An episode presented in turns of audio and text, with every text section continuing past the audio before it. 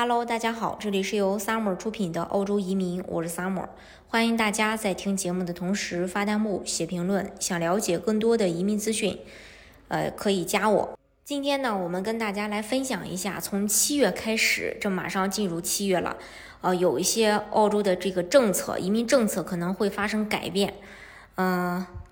总体来说吧，在旅游和农业领域工作的临时签证持有人可以延长在澳洲的时间，而在残奥、老年护理、医疗、农业、旅游和酒店服务业的工作，身在境内的留学生的工作时长不再受到每周四十小时的限制。这些变化是为了满足对关键领域工人的需求而进行的。具体来看一下下一财年度移民计划的移民总人数，它是不变的。移民人数还是保持十六万个，其中包括七点呃九六万个技术类移民配额。那么哪些群体将被优先考虑呢？内政部发言人表示，在二零二一到二零二二财年，技术移民项目将继续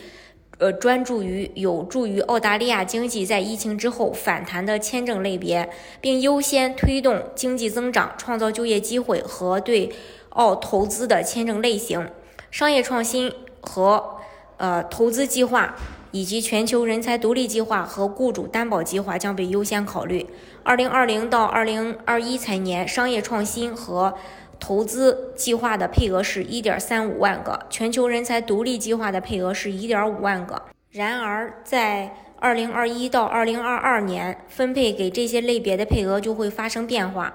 呃，家庭类别签证，嗯，可用名额保持在七点七三万个。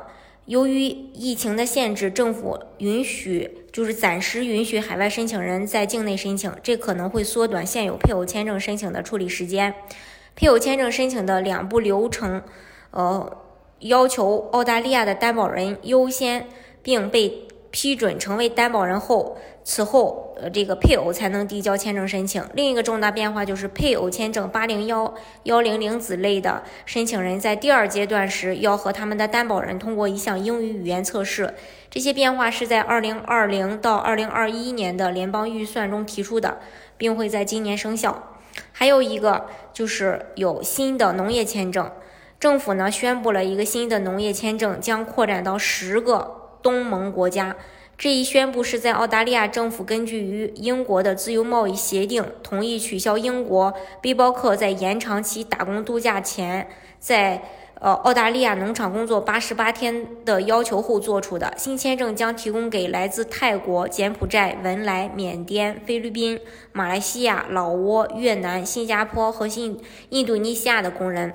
根据联邦农业部长和国家副党领袖。呃，他们的说辞说这个签证今年年底会生效。还有关于劳动力短缺，政府对于四零八疫情签证进行了修改，主要在解决国际边境关闭期间的劳动力短缺问题。旅游业和酒店服务业已被添加到大流行的关键部门名单当中，这对身在境内的国际留学生是有益有利的。在旅游和酒店服务业工作的学生签证持有者，暂时被允许工作时长可以突破每两周四十小时的限制。在农业部门就业的四零八呃子类持有人，现在可以在澳停留更长的时间。澳大利亚境内的太平洋地区工人的签证也被延长到二零二二年的四月，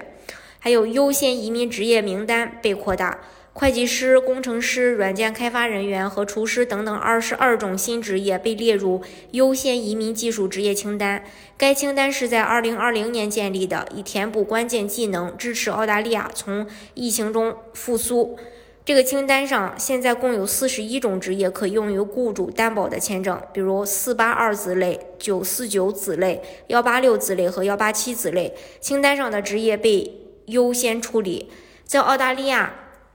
国境仍关闭的情况下，该清单优先移民职业的申请人可以寻求旅行限制的豁免。还有新移民福利。金的等待期更久，在二零二零年一月一日后成为澳大利亚永久居民的移民将不再将不得不待四年后才能获得福利金。根据五月联邦预算，新移民的大多数福利等待期将被延长，包括照顾者福利金、照顾者津贴、家庭税收福利 A 和 B 的部分、育儿假补助金。而获取寻工津贴、助学金和青年津贴的等待期已经是四年了。这是目前关于澳洲的呃相关签证的情况。大家如果想具体了解澳洲的移民政策的话，可以加我。